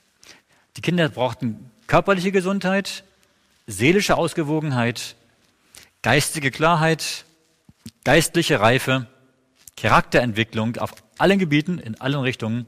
Und das Ziel ist, dass Gottes Bild im Menschen wiederhergestellt wird. Körperlich, seelisch, geistig, geistlich. In allen Bereichen, dass wir wieder ähm, so werden, wie Gott und den Menschen ursprünglich, Adam und Eva, geschaffen hat im Garten Eden, vor dem Sündenfall. Da hatten sie Gottes Bild dargestellt. Und daher möchte Gott uns wieder führen. Und das geschieht durch die Erziehung. Deswegen hört die Erziehung übrigens nicht auf, wenn wir das Elternhaus verlassen, sondern die Erziehung geht das ganze Leben hindurch. Dass wir Gott und Jesus immer ähnlicher werden. Glück fängt zu Hause an, Seite 81. Von Gottes Thron strömt Licht und Herrlichkeit auf die Mutter zu, die ihre Kinder verantwortungsbewusst erzieht, damit sie schlechten Einflüssen widerstehen können. Es gibt keine wichtigere Aufgabe. Die Mutter kann vielleicht kein farbenprächtiges Bild als Künstlerin auf die Leinwand malen. Ebenso wenig schafft sie ein Kunstwerk aus Marmor wie ein Bildhauer. Noch fasst sie wie ein Dichter schiefe Gedanken in Worte, wohlklingende Worte. Wahrscheinlich kann sie auch nicht als Komponistin einer Melodie vollendeten Ausdruck geben. Doch ihre Aufgabe ist größer. Mit Gottes Hilfe formt sie Menschen nach seinem Bild. Es gibt keine wichtigere Aufgabe. Und deswegen äh, schmerzt mich das so sehr. Die Erziehung ist die wichtigste Aufgabe überhaupt. Und wer hat die erste Verantwortung der Erziehung? Die Mutter und der Vater. Und in der heutigen Gesellschaft geht man mehr und mehr dazu über, wie das damals in der DDR auch üblich war, dass man schon mit, die Kinder schon mit kleinem, in kleinem Alter schon anderen Menschen übergibt, dass sie sie erziehen sollen. Aber wenn es die wichtigste Aufgabe ist, dann heißt das, sie ist wichtiger als, als Geld zu verdienen, als zur Arbeit zu gehen oder andere Dinge zu machen, selbst wichtiger als in der Gemeinde Aufgaben zu übernehmen. Zu Hause ist die wichtigste Aufgabe der Mutter. Es gibt keine wichtigere. Das Problem ist, dass unsere Gesellschaft die Aufgabe der Mütter mehr und mehr immer in der, in der, in der, in der Wertigkeit immer niedriger angesetzt hat. Und dann wollen immer mehr Mütter wollen dann wieder arbeiten gehen und wieder andere Dinge machen und geben die Kinder ab und, und wundern sich dann auf, dass auf einmal andere Dinge dabei herauskommen, als wie es gut ist. Grundlagen der Erziehung. Gegenseitige Annahme dass man das Kind annimmt. Und Kinder brauchen das Gefühl, das Bewusstsein, meine Eltern, meine Mutter, mein Vater haben mich lieb, egal was ich tue. Eine Annahme, eine bedingungslose Annahme. Seite 9 und 10, Glück fängt zu Hause an. Vor allem die Eltern prägen die Atmosphäre im Heim. Wenn Vater und Mutter uneins sind, dann nehmen auch die Kinder den Geist der Zwietracht an. Wie wichtig ist es deshalb, dass jedes Glied der Familie bereit ist, den anderen anzunehmen? Wenn sich Eltern einander entfremdet haben und nicht mehr nach den Grundsätzen der Heiligen Schrift leben, dann gibt es nur einen Weg. Sie müssen sich wieder dazu bekehren. Ja. Denn wenn die Eltern uneins werden, und das ist gerade bei Scheidungskindern sehr deutlich zu sehen, wenn Eltern sich streiten und dann irgendwann sich sogar trennen, dann haben die Kinder den Eindruck, ich bin schuld daran, dass hier alles auseinanderbricht und, und sie ähm, ja, und sie haben auch Schwierigkeiten, den anderen anzunehmen. Und sie haben ja beide lieb, den Vater und die Mutter. Ja? Und ähm, die Kinder stehen immer dazwischen und in ihnen zerbricht etwas. Deswegen äh, die Eltern, die Beziehung der Eltern untereinander und die Beziehung der Eltern zu den Kindern, dass sie sich gegenseitig annehmen, ist die Grundlage jeder Erziehung. Dann Verständnis und Geduld, dass man Geduld hat mit den Kindern, Verständnis hat. Sie sind nicht gleich kleine Erwachsene, die alles richtig machen müssen. Nachsicht, dass man auch mal ja, über Dinge hinwegsieht, die vielleicht nicht so richtig und gut laufen. Freundlichkeit, und das ist das Allerwichtigste. Äh, Kinder lieben Menschen, die zu ihnen freundlich sind, die sie anlächeln. Kinder finden Menschen schön, die sie anlächeln, auch wenn sie vielleicht rein, ob, rein objektiv nicht schön sind. Aber sobald jemand sie anlächelt, finden sie diesen Menschen schön und fühlen sich hingezogen zu einem Menschen, der freundlich ist und der lächelt. Ein ruhiger Ton ist wichtig, dass man nicht ständig mit den Kindern schimpft und schrattelt und, und immer nur äh, äh, An Anweisungen gibt in einem, in einem genervten Ton, sondern dass man ruhig ist, dass man selbst eine innere Ruhe hat und das auch den Kindern gegenüber zum Ausdruck bringt. Selbstbeherrschung. Ähm, denn Kindererziehung ist in großen Teils auch eine Sache der eigenen Erziehung, dass ich mich selbst lerne zu beherrschen. Ellen White sagt dazu, Seite 12, Glück fängt zu Hause an, in einem Heim, das durch Zuneigung und Rücksichtnahme verschönt wird, ist der Einfluss von Engeln zu spüren. Wird Gott verherrlicht. Der Einfluss eines in Verantwortung geführten christlichen Elternhauses kann nicht hoch genug eingeschätzt werden. Er ist für Kinder und Jugendliche ein sicherer Schutz gegen negative Einflüsse. In einem solchen Klima gegenseitigen Verstehens lernen Kinder über ihre Eltern auch den Vater im Himmel zu lieben. Ja, ganz wichtig. Ähm, wenn wir Kinder haben, wenn wir selbst an Gott glauben und wir haben Kinder, dann dürfen wir den Kindern von Gott erzählen, von Gottes Liebe erzählen. Ähm, aber die Kinder werden nicht automatisch auch an Gott glauben. Aber sie lernen Gott zu lieben, indem sie unsere Liebe erkennen und erfahren. Wenn wir ihnen sagen, dass Gott uns genauso liebt, wie wir sie lieben und sogar noch mehr liebt, dann können die Kinder die Liebe Gottes auch verstehen und sogar erfahren. Deswegen Zuneigung, Rücksichtnahme, ähm, liebevolle Atmosphäre zu Hause. Das bewirkt, dass Kinder nach außen hin geschützt sind von negativen Einflüssen. Warum? Wenn wir zu Hause ständig immer nur schreien, schreien und, und schimpfen und, und, und Anweisungen geben und immer nur negativ reden, dann werden Kinder sich nicht wohlfühlen dann gehen sie woanders hin. Und es gibt woanders Menschen, die ihnen Zuneigung und Zeit geben. Und wenn es der Fernseher ist, der ihnen Zeit schenkt, oder andere Leute irgendwo auf der Straße, oder andere Kinder auf der Straße, und dann sind sie ganz schnell irgendwo mit denen verbunden, mit den Menschen verbunden, wo sie sich, wo sie sich angenommen fühlen. Ja, und wenn sie vielleicht dann irgendwann in die Schule kommen und dann mit, mit sechs, acht, zehn, zwölf Jahren ähm, in ein Alter kommen, auf einmal fühlen sie sich von, den, von ihren Kameraden oder von, vielleicht von anderen vom anderen Geschlecht. Denn nachher, äh, angenommen, wenn auf einmal ein junger Mann kommt und der macht ein paar schöne Komplimente, und dann denkt das Mädchen, ja, guck, der, der mag mich, der nehme ich an, aber zu Hause, da mag mich niemand. Und dann wundern wir uns, Warum die Kinder? Das, was wir sagen, da reingeht und da wieder rausgeht. Das heißt, ähm, nur wenn wir dieses, diese Annahme und diese, diese liebevolle Atmosphäre zu Hause pflegen, das Verstehen, das ist etwas, was, was den Kindern eine Basis gibt und für einen guten, eine gute Grundlage gibt für ihr ganzes Leben. Weiterhin Konsequenz. Liebe, Liebe ist wichtig, aber eine Liebe ohne Konsequenz ist eine falsche Liebe. Konsequenz heißt auch, dass das, was ich sage, auch gilt. Und wenn ich etwas sage, ein, ein, ein, eine Regel aufstelle, dann gilt diese Regel. Und Kinder sind, Kinder brauchen übrigens Grenzen. Das ist ganz normal. Ohne, Kinder ohne Grenzen werden nicht glücklich. Ähm, aber die Kinder werden probieren, was passiert, wenn ich die Grenze überschreite. Das ist automatisch. Das machen alle Kinder. Sie müssen wissen, was ist dann? Und wenn dann keine Strafe kommt, dann muss ich auch keine Grenzen setzen. Denn wenn sie merken, ich kann die Grenzen überschreiten, aber es passiert nichts, dann werden sie ständig überschreiten und dann werden sie irgendwann lernen oder mitbekommen, ich kann machen, was ich will. Ähm, deswegen, äh, Konsequenz heißt, dass ich auch Grenzen setze und dass die Kinder auch merken, wenn sie Grenzen überschreiten, hat das eine Konsequenz. Natürlich in Liebe und in Geduld und in Freundlichkeit ihnen das zeigen und sagen, aber sie müssen das lernen, dass es im Leben Konsequenzen gibt. Und das Vorbild der Eltern natürlich. Und wenn wir Regeln aufstellen im Elternhaus, dann heißt das, dass auch die Eltern sich daran, daran halten müssen. Ähm, jemand hat mal gesagt, die ganze Erziehung hat doch keinen Sinn, weil die, weil die Kinder uns doch alles nachmachen. Das heißt also, ähm, unser Vorbild hat einen unglaublich starken Einfluss auf die Kinder. Die Kinder lernen durch Nachmachen. Deswegen ist das Vorbild so wichtig. Ein Zitat dazu, Seite 10, Glück fängt zu Hause an. Wie in jeder Gemeinschaft, so gibt es auch in einer Familie, die sich von Christus führen lässt, bestimmte Lebensregeln. Dabei fällt den Eltern die Aufgabe zu, ihren Kindern im Reden und Tun ein lebendiges und anschauliches Beispiel dafür zu bieten, was sie ihnen als Wunsch und Erwartung mit auf den Weg geben. Eltern pflegen deshalb eine klare, unzweideutige Sprache und verhalten sich im Umgang miteinander liebevoll und aufmerksam. So können sie für Kinder und Jugendliche das Ziel der Erziehung erreichen, gegenseitige Achtung, Treue zu Gott, Handeln nach festen Regeln und Beachtung der Gebote Gottes. Ja, ich denke, es ist wichtig, dass, ähm, dass die Eltern selbst ein Beispiel sind.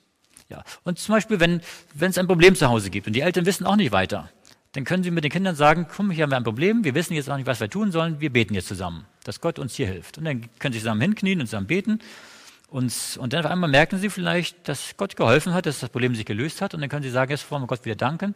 Und dann können die Kinder schon Erfahrungen machen mit Gott durch die Probleme, die die Eltern mit ihnen besprechen und gemeinsam für, für Lösungen und für Erfahrungen auch beten. Ja, so können die Eltern für die Kinder ein, ein Beispiel, ein Vorbild sein, auch wie sie auch den Weg zu Gott finden können. Gefahren der Stadt. Man sollte auch überlegen, wo man wohnt. Ähm, Versuchungen zum weltlichen Lebensstil, Geld, Luxus, Vergnügen sind in der Stadt besonders hoch.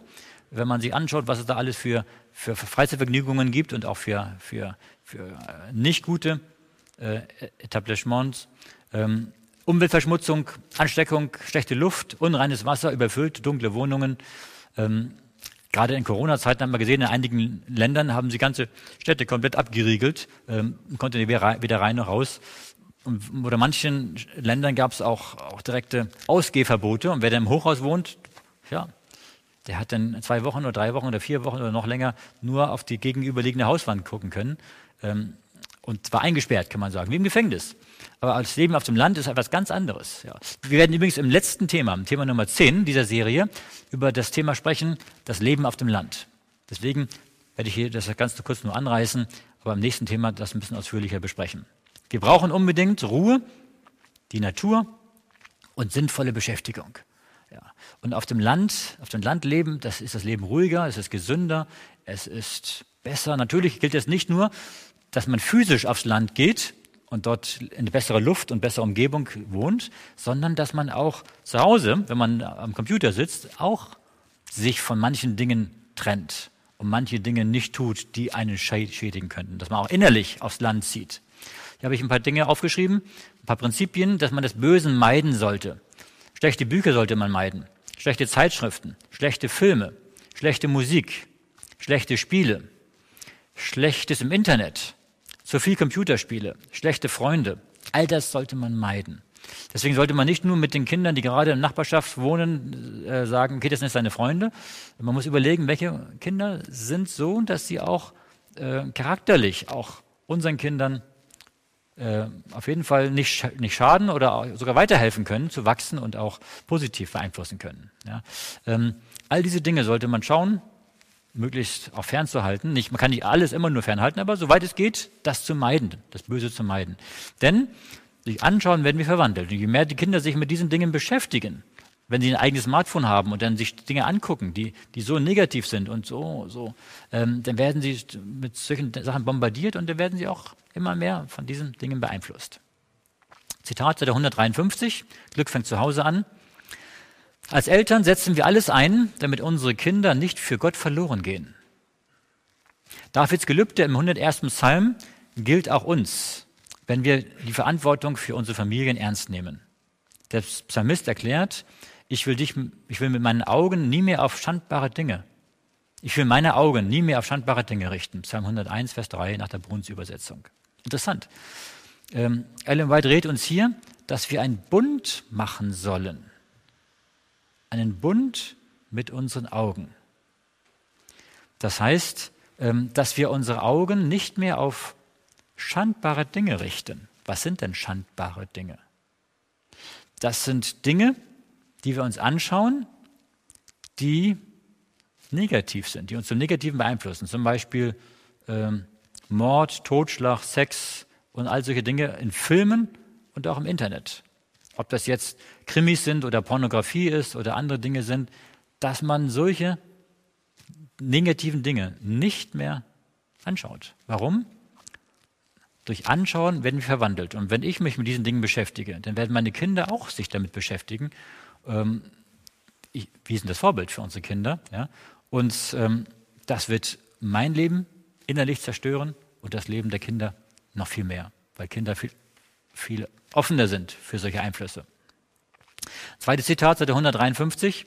Deshalb nehmen wir uns vor, ich will meine wertvolle Zeit nicht mit seichter Lektüre vertun. Ich will mir nichts Schlüpfriges und Anzügliches ansehen, damit meint sie sexuelle Dinge wie Pornografie. Meine Ohren gehören dem Herrn.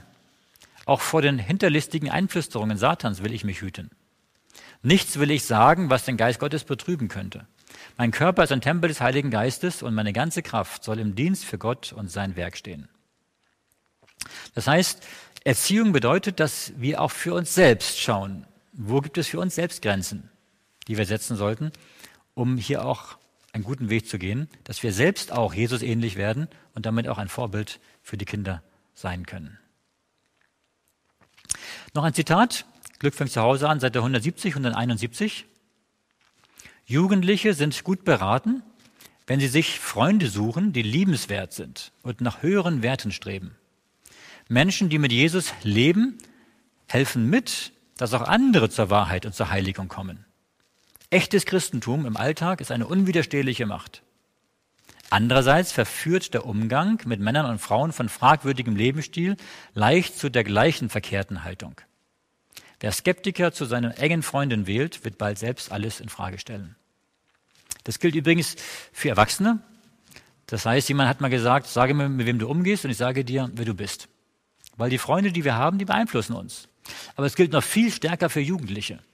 Gerade wenn man, äh, wenn Jugendliche in einer, oder auch, auch für Teenies, wenn Teenies und Jugendliche in einer gewissen Clique sind, ähm, dann gibt es einen sehr starken Drang, sich anzupassen. Wenn alle gewisse Marke haben von Turnschuhen, von, ja, von, von, von Sportschuhen, dann muss man auch diese Marke haben, weil das alle haben. Und wenn, wenn alle so und so rumlaufen, dann muss man auch so rumlaufen. Das heißt also, An, der Anpassungsdrang ist sehr, sehr stark, gerade bei Jugendlichen. Ähm, deswegen ist der Einfluss von Freunden sehr groß. Deswegen sollten Jugendliche und Teenies sich nur Freunde suchen, die liebenswert sind und nach höheren Werten streben. Die müssen nicht vollkommen sein. Es gibt keinen Menschen, der vollkommen ist. Dann kann man gar keine Freunde haben. Aber ähm, dass man auch darum betet, lieber Gott, zeig du mir, wo sind andere Jugendliche, die noch bessere Werte haben, die vielleicht auch, auch Christen sind, auch christlich orientiert sind und die liebenswert sind und ein gutes Herz haben. Ja, ein Zitat, Römer 12, Vers 11 aus der Bibel. nach der Zink-Übersetzung, die Liebe, die in eurem Kreis herrscht, sei herzlich und unmittelbar. Jeder ehre den anderen mehr als sich selbst. Das gilt in unserer Beziehung, in der Gemeinde, in, aber auch in der Familie und auch für unsere Kinder. Ja. Wichtig ist auch, dass die Eltern sich nicht vor den Kindern streiten. Wenn man eine Meinungsverschiedenheit hat, dann kann man sagen, gut, besprechen wir nachher, wenn man alleine ist. Ähm, und wenn man sich gestritten hat, dann sollte man sich auch vor den Kindern wieder versöhnen. Denn das bekommen die Kinder ja vielleicht nicht mit. Wenn man sich gestritten hat vor den Kindern und man hat sich dann zu Hause, wieder in seinem eigenen Zimmer, im Schlafzimmer wieder versöhnt, dann wissen die Kinder das nicht und die denken, es ist immer noch ein Streit da. Deswegen sollte man dann auch den Kindern zeigen und, äh, und dass sie mitbekommen, wie haben Mama und Papa sich wieder versöhnt, wie sind sie wieder zueinander gekommen und haben sich wieder vertragen. Und vor allen Dingen ganz wichtig ist, die Eltern sollten die Kinder niemals im Zorn strafen. Warum nicht? Wenn das Kind mich gereizt hat, und manchmal wissen die Kinder genau, wie man Papa oder Mama, wie man da pieksen muss, damit die in die Decke gehen. Ähm, und dann, wenn ich dann zornig werde und dann sage, jetzt hau aber ab und jetzt hast du, eine, hast du einen Tag Stubenarrest oder irgendetwas, ja, dann heißt das, dann haben die Kinder den Eindruck, mein Papa hat mir ja schon eine Strafe gegeben, weil er jetzt aus der Haut gefahren ist. Das heißt, sie beziehen die Strafe, die sie bekommen, nicht auf ihre, auf ihre falsche Tat, auf ihre Sünde, auf ihre Schuld, die sie gemacht haben, sondern beziehen es auf, auf die emotionale Reaktion des El der Eltern. Und dann können die Kinder daraus nichts lernen. Deswegen ist eine, eine Strafen im Zorn ist etwas, was das Gegenteil bewirkt bei den Kindern, dass sie nicht daraus lernen. Und dass sie eben im Gegenteil sagen, okay, wenn ich meinen Vater wieder zur Weißblut bringen will, dann muss ich wieder auf den Knopf drücken und dann geht es wieder wieder los. Aber ich muss vielleicht nicht so stark machen, damit er mich nicht wieder straft. Also mit anderen Worten, ähm, wenn die Eltern am Zorn strafen, dann ist die Schuld bei den Eltern mindestens genauso groß wie bei den Kindern von dem, was sie falsch gemacht haben. Und Strafen sollten auch, gerade bei kleineren Kindern, sofort und direkt sein und auch mit dem zusammenhängen, was sie falsch gemacht haben. Wenn ich erst eine Woche später sie strafe, dann wissen sie gar nicht mehr, wofür habe ich überhaupt eine Strafe. Ja, sie müssen auch merken, das hat damit zu tun, dass sie merken, weil ich mich, mich falsch verhalten habe, weil ich die Regel übertreten habe, deshalb hat es die und die Konsequenzen. Und wenn sie es sofort spüren, dann ist auch die Bereitschaft, das zu verändern, bei ihnen wesentlich höher, als wenn sie da keinen Zusammenhang erkennen können. Und vor allen Dingen beim Strafen Liebe zeigen. Dass man ihnen sagt, ich muss dir jetzt das, die Strafe geben, weil du das und so, und so getan hast. Ähm, aber das mache ich, weil ich dich lieb habe, weil ich möchte, dass du ein besserer Mensch wirst und dass du dass du das das nächste Mal nicht mehr so machst und dass du, dass du dann, dass du dann das lassen kannst. Ja. Dass du das lernst, dass du das lassen kannst. Dass man also auch ähm, im ruhigen Ton auch die Liebe dem Kind zeigen kann. Und vor allen Dingen, wichtig ist, dass wir die Kinder kennenlernen. Ähm, jedes Kind ist wieder anders. Und jedes Kind, selbst wenn man mehrere Kinder, eigene Kinder hat, jedes Kind hat wieder andere Art und Weise, wie es mit diesen Dingen umgeht. Manche Kinder muss man nur scharf anschauen und dann merken sie schon, ist was nicht in Ordnung. Und manche Kinder, da muss man ein bisschen stärkere Strafen geben, damit sie merken, das ist nicht gut, was sie tun. Äh, jedes Kind braucht eine andere Art und Weise, wie man es anfasst. Deswegen muss man die Kinder kennenlernen, ihre, ihre, ihre Begabungen, ihre Schwächen, ihre, ihre Vorlieben, äh, dass, dass man ihre Fähigkeiten, dass man das alles kennt und sie entsprechend auch fördern kann und mit ihnen umgehen kann. Und wichtig ist Ermutigung und Lob. Kinder brauchen sehr viel Lob. Jemand hat mal gesagt, für jede Kritik, die man einem Kind gibt, Kritik heißt, wenn man ihnen sagt, was sie nicht gut gemacht haben, braucht ein Kind mindestens fünfmal ein Lob, damit es innerlich wieder ausgeglichen ist, in seinem Selbstwertgefühl, in seinem, in seinem inneren, in seinem inneren Selbst, in seinem inneren Gleichgewicht. Ja. Ähm, und wenn man sich manche Familien anschaut, da, da, da ist die Mutter nur am Schimpfen den ganzen Tag und vielleicht hat sie hundertmal geschimpft und zweimal nur ein Lob gegeben. Und natürlich ist dann irgendwann ein, so ein Kind, ähm, sagt immer, ich mache alles nur falsch und das Selbstwertgefühl ist am Boden und ähm, das, ist, ja, das ist Gift für ein Kind. Ja. Und übrigens nicht nur Kinder brauchen das, auch Erwachsene. Das ist vielleicht nicht fünfmal pro äh, Kritik, vielleicht reicht bei den Erwachsenen pro Kritik dreimal nur ein Lob zu geben. Aber auch hier sollte man mehr Lob geben als, als Kritik. Übrigens, man kann Kinder äh, manche Kinder kann man auch nur durch Lob oder fehlendes Lob erziehen. Das heißt, äh, wenn man ein Kind äh, häufig lobt, aber dann, wenn es etwas falsch macht, nicht lobt, merkt das Kind, ich habe was falsch gemacht und versucht es zu verändern, um wieder ein Lob zu bekommen, um es das nächste Mal richtig zu machen. Das geht nicht bei jedem Kind, Aber manchen Kindern geht das. Äh, aber da kann man darum beten, lieber Gott, wo, wo ist hier eine Grenze, wo, wo muss ich auch Dinge direkt ansprechen und tadeln, aber wo kann man sogar auch mit Ausbleiben von Lob äh, Kindern damit zeigen, dass es eine Sache nicht gut gemacht hat. Und ganz wichtig ist, Liebe nicht vom Gehorsam abhängig machen.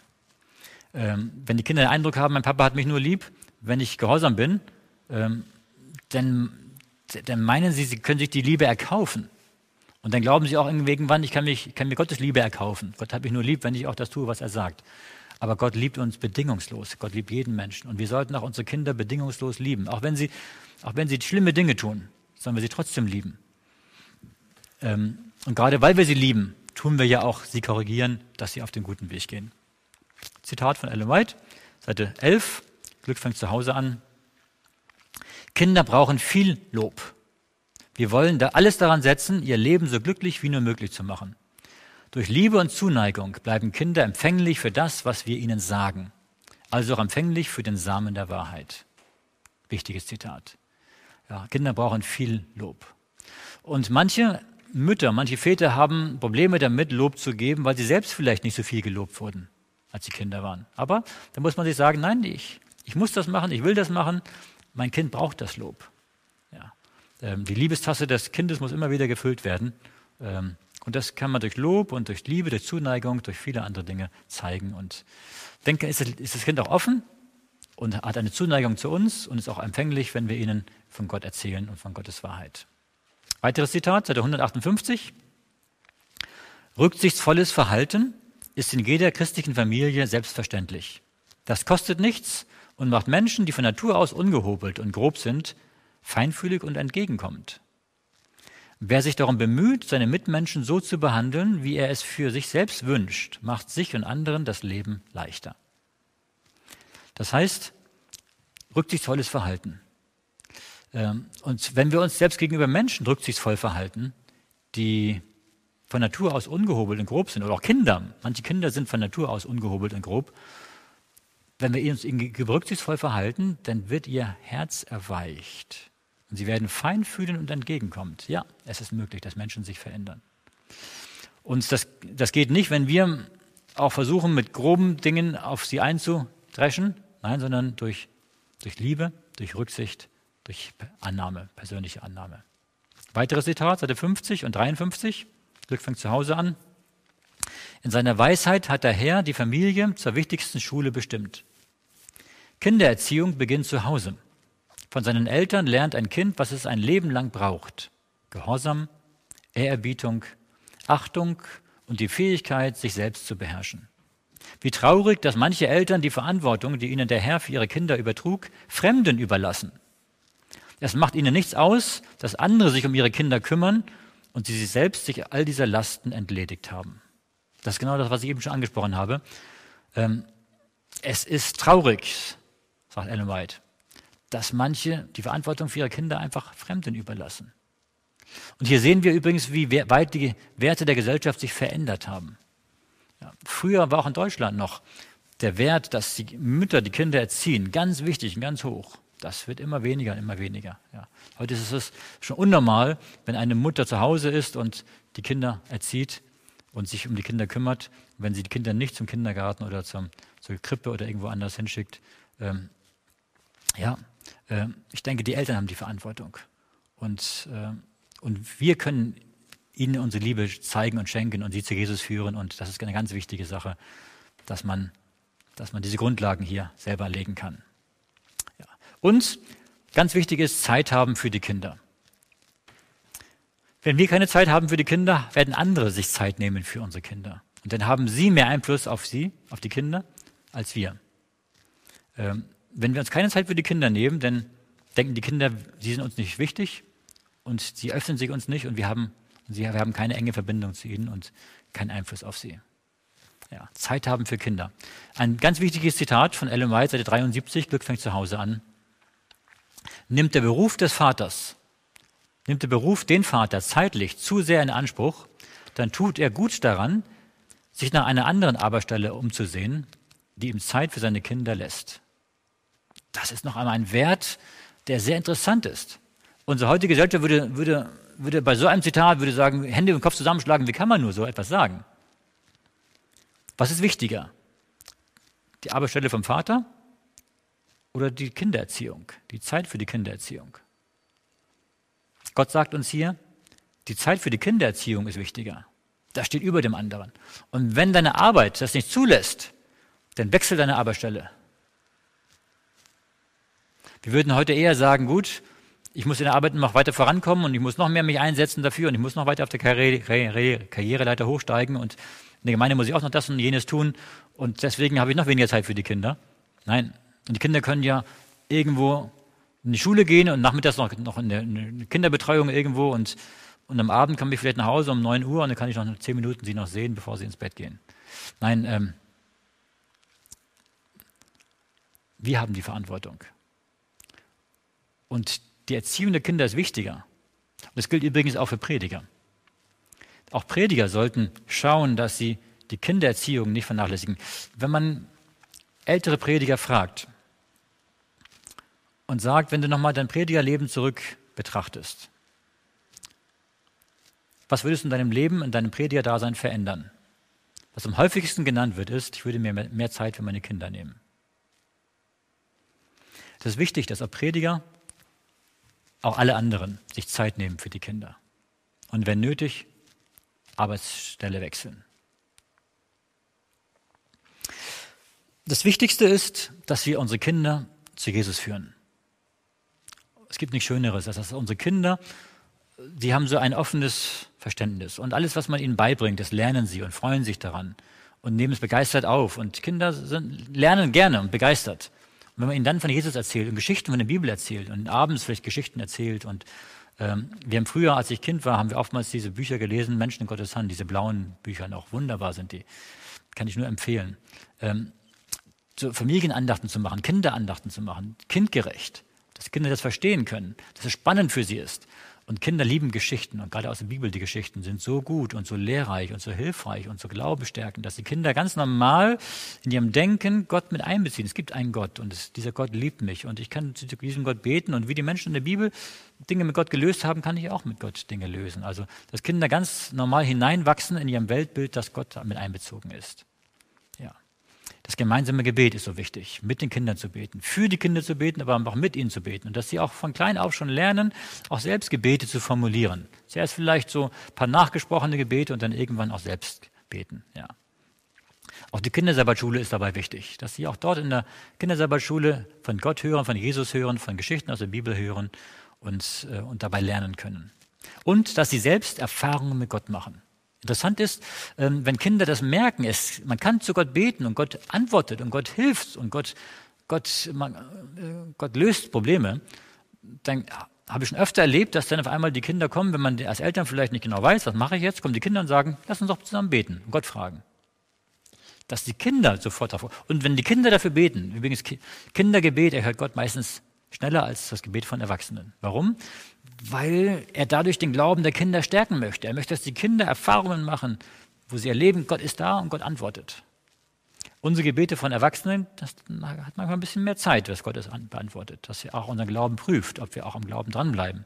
Aber bei Kindern erhört Gott meistens die Gebete schneller, dass sie Erfahrungen mit ihm machen. Und dass auch Kinder das schon lernen, anderen von Gott weiterzusagen. Dass es ganz normal für sie ist, dass Jesus ihr Freund ist und dass sie auch anderen Kindern und auch anderen Menschen davon weitersagen. Und auch kleine Kinder können ihre Herzen schon Jesus weinen. Ja, es geht. Das können sie. Ja, auch, sie können von ganzem Herzen sich schon entscheiden, ich möchte auch mein Herz Jesus weinen.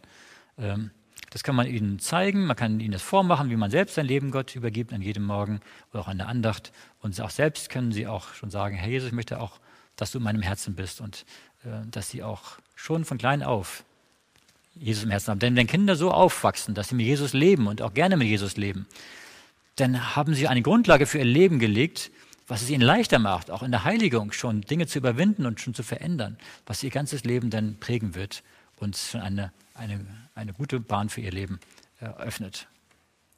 Seite 112, Glück fängt zu Hause an. Wacht und betet, damit ihr Gott persönlich begegnet.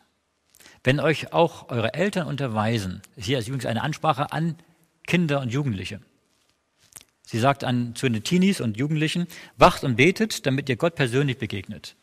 Wenn euch auch eure Eltern unterweisen in den Anfängen des christlichen Glaubenlebens, wenn sie euch bemühen, wenn sie sich bemühen, euch auf sicherem Weg zu führen, euer Herz können sie nicht ändern. Ihr selbst müsst euer Leben Jesus anvertrauen. Im Licht der Wahrheit leben und eure Aufgaben in der Familie treu erfüllen. Das heißt, Ellen White ruft hier auch die Jugendlichen, die Kinder, Teenies und Jugendlichen auf und sagt, eure Eltern können nicht für euch glauben. Ihr müsst selbst an Jesus glauben, euer Leben ihm übergeben und dann kann Gott auch euer Leben verändern. Zum Positiven. Noch ein Zitat, Seite 58, ganz wichtiges Zitat. Die Welt sagt, Geld ist Macht. Aber für den Christen gilt, Liebe ist Macht. Sowohl in geistigen als auch in geistlichen Dingen. Reine Liebe hat die außergewöhnliche Kraft, Gutes, nichts als Gutes zu tun. Sie verhindert, sie verhindert Streit und Elend und bringt wirkliches Glück. Reichtum kann den Charakter verderben und den Menschen zerstören. Wahrheit und Güte aber kennzeichnen echte Liebe. Und jetzt frage ich dich, wenn du das Zitat liest, was sind deine Werte im Leben? Wonach strebst du? Reichtum? Geld? Macht? Das kann den Charakter verderben. Das kann uns zerstören. Wichtiger ist, dass wir nach Liebe streben, dass wir nach einem guten Charakter, nach, nach Annahme, nach der Beziehung zu Gott, nach Wahrheit, nach Güte, nach Freundlichkeit, nach der göttlichen Liebe streben. Und das ist das Wichtigere. Und da sollten wir uns auch mehr Zeit darüber nehmen, darüber nachzudenken. Und Zeit zu nehmen, in der Beziehung zu Gott zu stehen, damit die Dinge dieser Welt, was, wonach die Menschen streben, nach, nach Geld, nach Autos, nach Häusern, nach Luxus, nach Vergnügungen, dass, dass wir das nicht im, auf die erste Stelle unseres Lebens stellen, nicht im Fokus unseres Lebens haben, sondern dass wir, dass wir Gott drüber stellen. Die, geistlichen Dinge, die göttlichen Dinge. Dass wir zuerst nach Gottes Reich trachten und nach seiner Gerechtigkeit. Und alles andere wird Gott uns dann geben, was wir brauchen zum Leben. Deswegen müssen wir unsere Werte verändern. Das können wir nur, wenn wir unser Leben Gott ganz übergeben. Führt eure Kinder zu Jesus. Um das tun zu können, müssen wir selbst mit Gott verbunden sein. Wir brauchen selbst eine Beziehung zu Gott. Wir müssen Gott bitten, uns selbst zu verändern. Das größte Hindernis, dass Kinder den Weg zu Gott finden, sind, wenn sie sehen, dass ihre Eltern Heuchler sind. Wenn ihre Eltern in die Gemeinde gehen, dort kluge Sprüche von sich lassen, aber zu Hause sind sie die reinsten Egoisten und die reinsten Drachen. Nein, dann würden, da sagen die Kinder, sowas will ich nie sein und sowas will ich nie werden. Kinder müssen erleben, dass der Glaube der Eltern echt ist, dass Gott sie verändert und dass sie auch merken, Papa und Mama, wenn sie zu Gott beten, dann, dann macht Gott sie liebevoller und, und geduldiger und freundlicher. Dass sie merken, der Glaube verändert etwas im Leben. Und dann haben sie auch diesen Drang, diesen Gott, diesem Gott zu folgen.